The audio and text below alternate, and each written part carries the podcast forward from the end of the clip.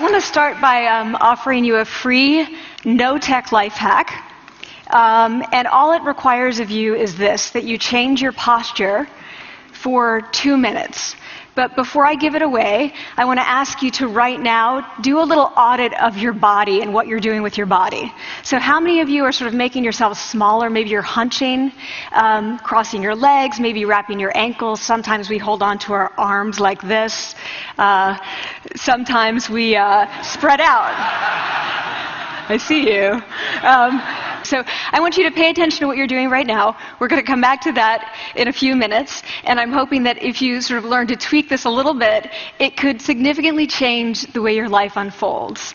Um, so we're really fascinated with body language, and we're particularly interested in other people's body language. You know, we're interested in, like, you know, um, a. Uh, uh, an awkward interaction or a smile or a contemptuous glance or maybe a, a very awkward wink um, or maybe even something like a handshake. Here they are arriving at number 10 and uh, look at this lucky policeman gets to shake hands with the President of the United States. Oh, and here comes the Prime Minister of it. No.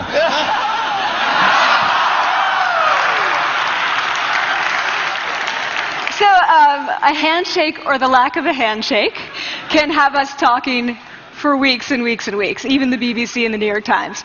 So, so obviously, when we think about nonverbal behavior or body language, but we call it nonverbals as social scientists, it's language. So we think about communication. When we think about communication, we think about interactions. So what is your body language communicating to me? What's mine communicating to you? And there's a lot of reason to, to, to believe that this is, this is a valid way to look at this. So social scientists have spent a lot of time looking at the effects of, of our body language or other people's body language on judgments. And we make sweeping judgments and inferences from body language. And those judgments can predict really meaningful life outcomes like who we hire or promote, um, who we ask out on a date. For example, uh, uh, Nalini Ambady, a researcher at Tufts University, shows that when people watch 30 minute, uh, 30 second soundless clips of real physician patient interactions, their judgments of the physician's niceness predict whether or not that physician will be sued. So it doesn't have to do so much with whether or not that physician was incompetent, but do we like that person and how they interacted? Um, even more dramatic, Alex Todorov at Princeton has shown us that um, judgments of political candidates' faces in just one second predict 70% of U.S. Senate and gubernatorial race outcomes. And even, let's go digital, emoticons used well in online negotiations can lead you to claim more value from that negotiation. If you use them poorly, bad idea, right? So, so when we think of nonverbals, we think of how we judge others, how they judge us, and what the outcomes are. We tend to forget, though, the other audience that's influenced by our nonverbals, and that's ourselves. We are also influenced by our nonverbals, our thoughts and our feelings and our physiology. So, what nonverbals am I talking about? I'm a social psychologist. I study prejudice, and I teach at a competitive business school. So it was inevitable that I would become interested in power dynamics. I became especially interested in nonverbal expressions of power and dominance. Um, and what are nonverbal expressions of power and dominance? Well, this is what they are. So in the animal kingdom, they are about expanding. So you make yourself big, you stretch out, you take up space, you're basically opening up. It's about opening up. And this is true across the animal kingdom. It's not just limited to primates, and humans do the same thing. So they do this both when they, when they have power sort of chronically, and also when they're feeling powerful in the moment. And this one is especially interesting because it really shows us how universal and old these expressions of power are. This expression, which is known as pride, uh, Jessica Tracy has studied, she shows that people who are born with sight and people who are congenitally blind do this when they win at a physical competition. So when they cross the finish line and they've won, it doesn't matter if they've never seen anyone do it, they do this. So the arms up in the V, the chin is slightly lifted. What do we do when we feel powerless? We do exactly the opposite. We close up, we wrap ourselves up, we make ourselves small. We don't want to bump into the person next to us. So again, both animals and humans do the same thing. And this is what happens when you put together high and low power. So what we tend to do when it comes to power is that we complement the other's nonverbals. So if someone's being really powerful with us, we tend to make ourselves smaller. We don't mirror them, we do the opposite of them. So I'm watching this behavior in the classroom, and um, what do I notice? I notice that uh, MBA students really exhibit the full range of power nonverbal. So you have people who are like caricatures of alphas, like really coming into the room. They get right into the middle of the room before class even starts, like they really want to occupy space. Um, when they sit down, they're sort of spread out. They raise their hands like this. Um, you have other people who are virtually collapsing when they come in. As soon as they come in, you see it. You see it on their faces and their bodies. And they sit in their chair and they make themselves tiny and they, they go like this when they raise their hand. I noticed a couple things about this. One, you're not going to be surprised. It seems to be related to gender. So, um, women are much more likely to do this kind of thing than men. Um, women feel chronically less powerful than men, so this is not surprising. Um, but the other thing I noticed is that it also seemed to be related to the extent to which the students were participating and how well they were participating. And this is really important in the MBA classroom because participation counts for half the grade. So, business schools have been struggling with this gender grade gap. You get these equally qualified women and men coming in, and then you get these differences in grades, and it seems to be partly attributable to participation.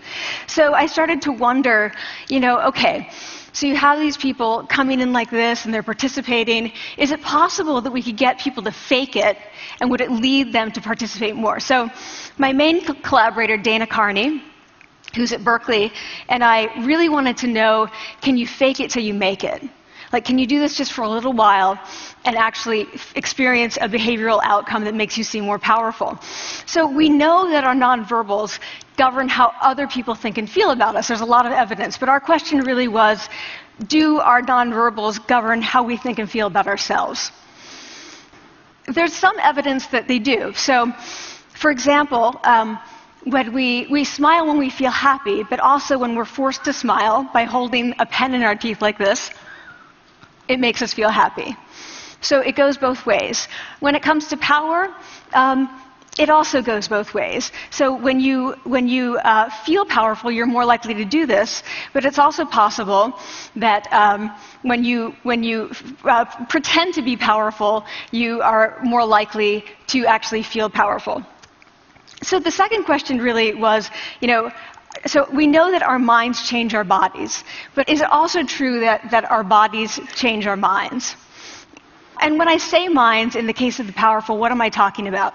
So I'm talking about thoughts and feelings and the sort of physiological things that make up our, our thoughts and feelings. And in my case, that's hormones. I look at hormones.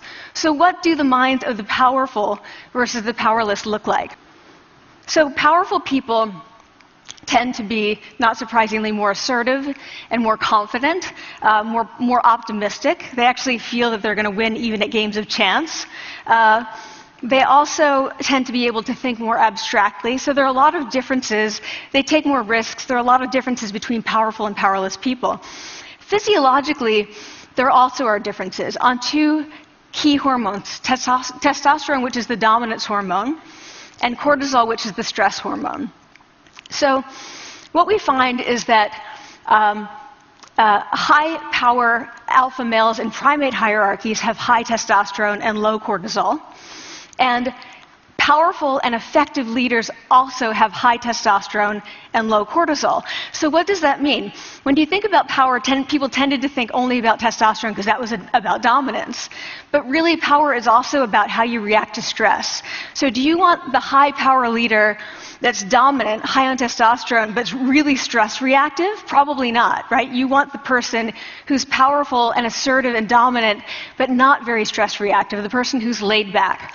So we know that in, uh, in, in, primate hierarchies, if an alpha needs to take over, uh, if, if an individual needs to take over an alpha role sort of suddenly, within a few days, that individual's testosterone has gone up significantly and his cortisol has dropped significantly.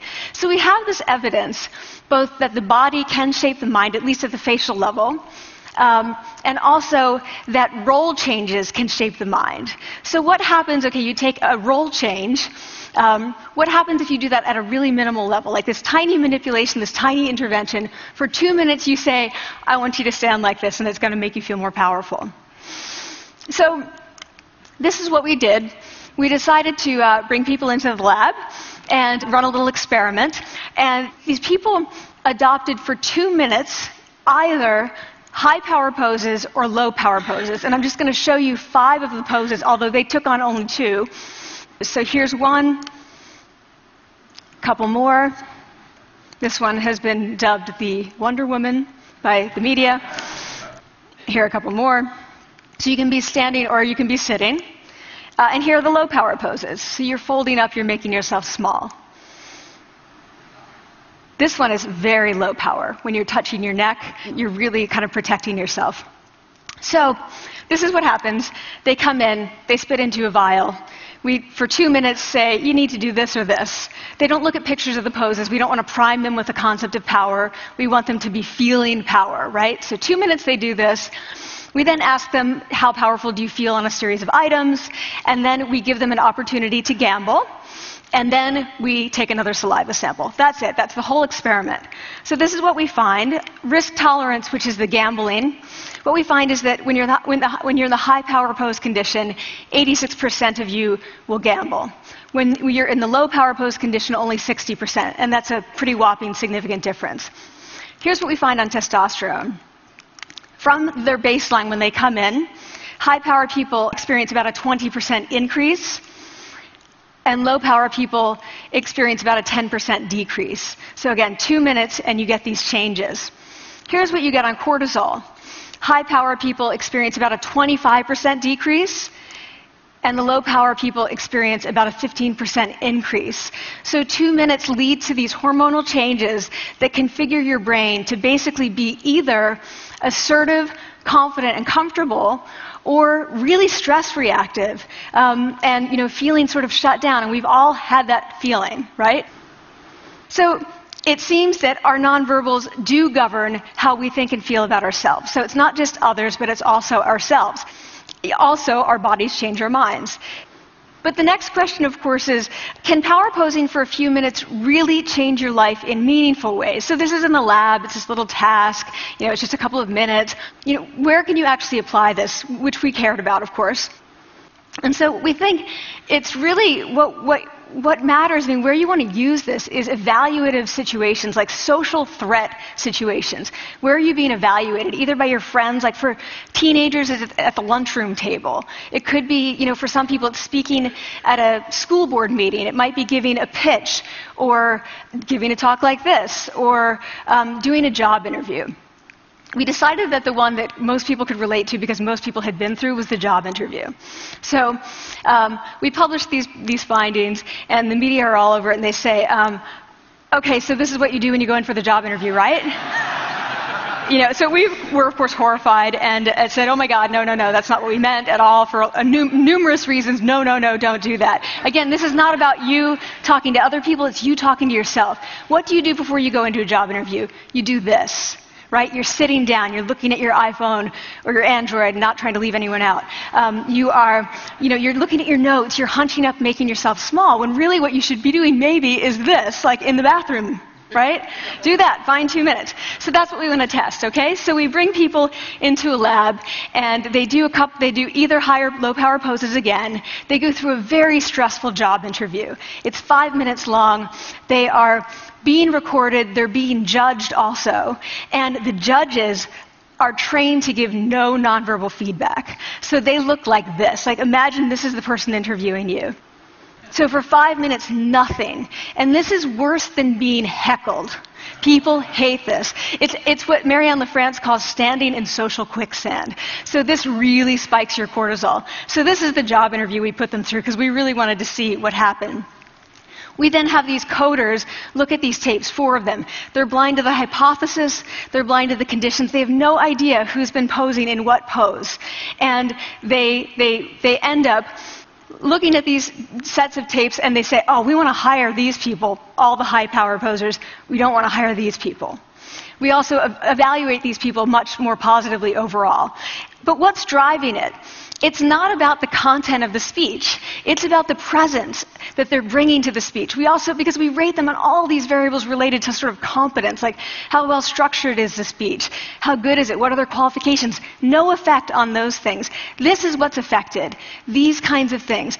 People are bringing their true selves, basically. They're bringing themselves. They bring their ideas, but as themselves, with, with no, you know, residue over them.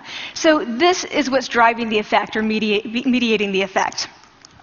So um, when I tell people about this, that our bodies change our minds and our minds can change our behavior and our behavior can change our outcomes, they say to me, I don't, it feels fake, right? So I said fake it till you make it. Like, I don't, it's not me. Like, I don't want to get there and then still feel like a fraud. I don't want to feel like an imposter. I don't want to get there only to feel like I'm not supposed to be here.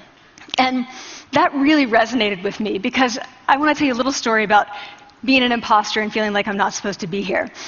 When I was 19, I was in a really bad car accident. I was thrown out of a car, rolled several times. I was thrown from the car, and um, I woke up in a head injury rehab ward. And I had been withdrawn from college. Um, and I learned that my IQ had dropped by two standard deviations, which was um, tr- very traumatic. I knew my IQ because I had identified with being smart, and I had been called gifted as a child. So I'm taken out of college. I keep trying to go back. They say you're not going to finish college. Like just you know, there are other things for you to do, but that's not going to work out for you. So I, I, really struggled with this. And I have to say, having your identity taken from you, your core identity, and if, for me it was being smart, having that taken from you, there's nothing that leaves you feeling more powerless than that. So I felt entirely powerless. I worked and worked and worked, and I got lucky and worked and got lucky and worked. Eventually, I graduated from college. Took me four years longer than my peers. And I convinced someone, my, my angel uh, advisor, Susan Fiske, to take me on. And so I ended up at Princeton, and I was like, I am not supposed to be here. I am an imposter. And the night before my first year talk, and the first year talk at Princeton is a 20 minute talk to 20 people. That's it. I was so afraid of being found out the next day that I called her and said, I'm quitting. She was like, You are not quitting because I took a gamble on you and you're staying. You're going to stay, and this is what you're going to do. You're going to fake it. You're going to take, you're going to do every talk that you ever get asked to do. You're just going to do it and do it and do it, even if you're terrified and just paralyzed and having an out of body experience until you have this moment where you say, oh my gosh, I'm doing it. Like, I have become this. I am actually doing this. So that's what I did. Five years in grad school. A few years, you know, I'm at Northwestern. I moved to Harvard. I'm at Harvard. I'm not really thinking about it anymore, but for a long time I had been thinking, not supposed to be here, not supposed to be here. So, the end of my first year at Harvard, um, a student who had not talked in class the entire semester, who I had said, Look, you've got to participate or else you're going to fail, came into my office. I really didn't know her at all. And she said, she came in totally defeated and she said, I'm not supposed to be here.